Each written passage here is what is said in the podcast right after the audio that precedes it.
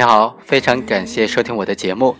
今天我们继续来分析利用未公开信息交易罪在司法实践当中是如何认定的。今天要继续分享剩下的两个问题，也就是相关的公司买入涉案的股票行为对股票价格的影响，以及行为人的获利情况是否会影响这个罪的成立与否呢？还有一个问题是。怎么样理解利用未公开信息交易罪当中的违反规定？对于这第三个问题啊，相关基金公司对涉案股票的买入行为是否会影响涉案股票的价格，以及行为人是否实际获利呢？我们认为这些都不会决定这个罪名的成立与否的，也就是说，这些都不是影响罪与非罪的因素。李旭利的辩护人在庭审当中就提出，工商银行、建设银行都是超级的大盘股，基金公司旗下的基金对他股票的买入是不可能拉升它的股价的，因此认定李旭利利用未公开信息交易是不符合情理的。我们认为，首先，关于基金公司买入超级大盘股是否会影响股价的问题。在案的证据已经证实，成长基金于二零零九年四月九日买入建设银行的股票达到八千八百多万元，而蓝筹基金和成长基金在二零零九年四月七日、四月九日共买入工商银行股票达到三点零六个亿。如此巨额的投资，即使是工商银行、建设银行这种超级大盘股。也不可能对它的股价波动没有任何的作用。而从本案的实际情况来看，基金公司旗下的基金以及涉案的岳某、童某的证券账户买卖工商银行、建设银行的股票，也都是买入时低价，卖出时高价。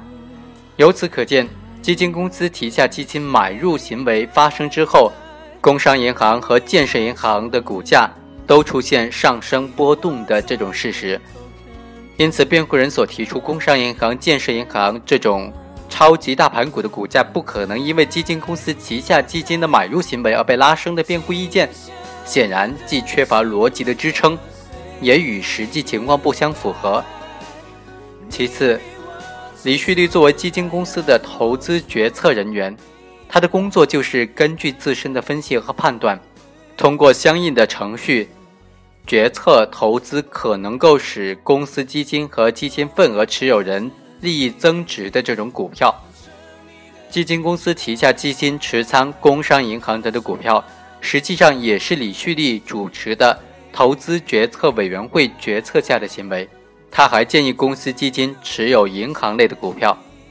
基于李旭利投资决策的工作性质，以及他实际决策投资涉案股票行为的事实。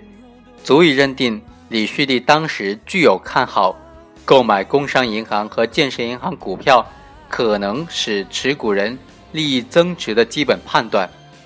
据此，也可以认定李旭利对两股股票的价格可能因为基金公司大量买入而拉升，是持相关乐观的态度的。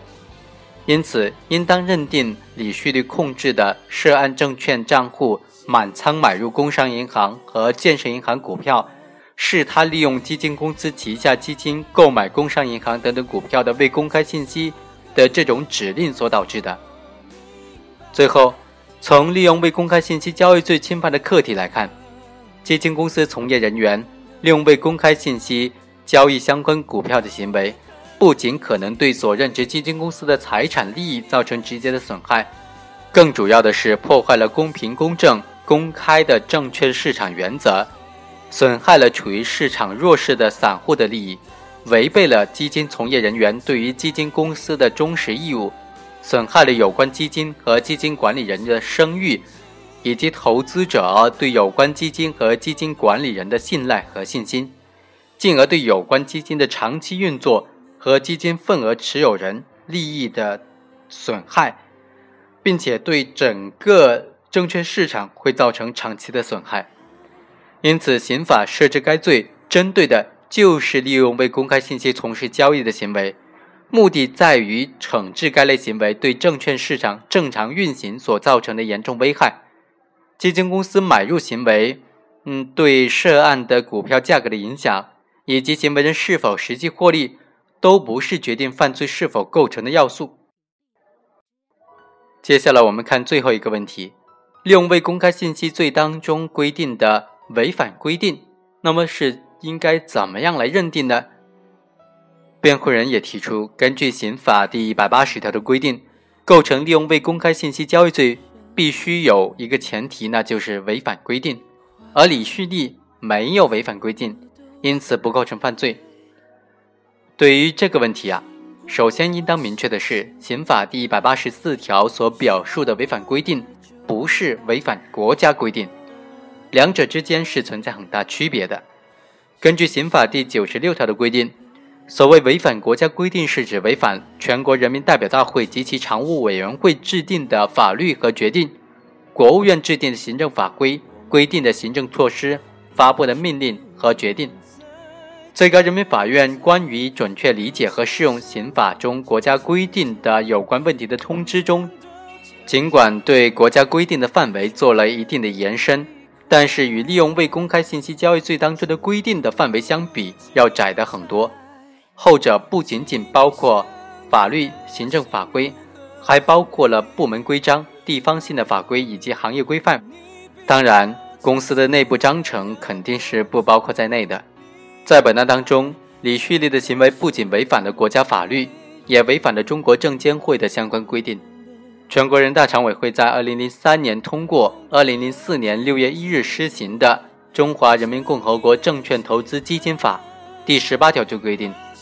基金管理人的董事、监事、经理或者其他从业人员不得从事损害基金财产和基金份额持有人利益的证券交易及其他活动。全国人大常委会在二零一二年十二月修订，在二零一三年六月一日施行的《证券投资基金法》第十九条也规定了类似的条款。中国证监会在二零零九年修订并且施行的。基金管理公司投资管理人员管理指导意见，其中就规定，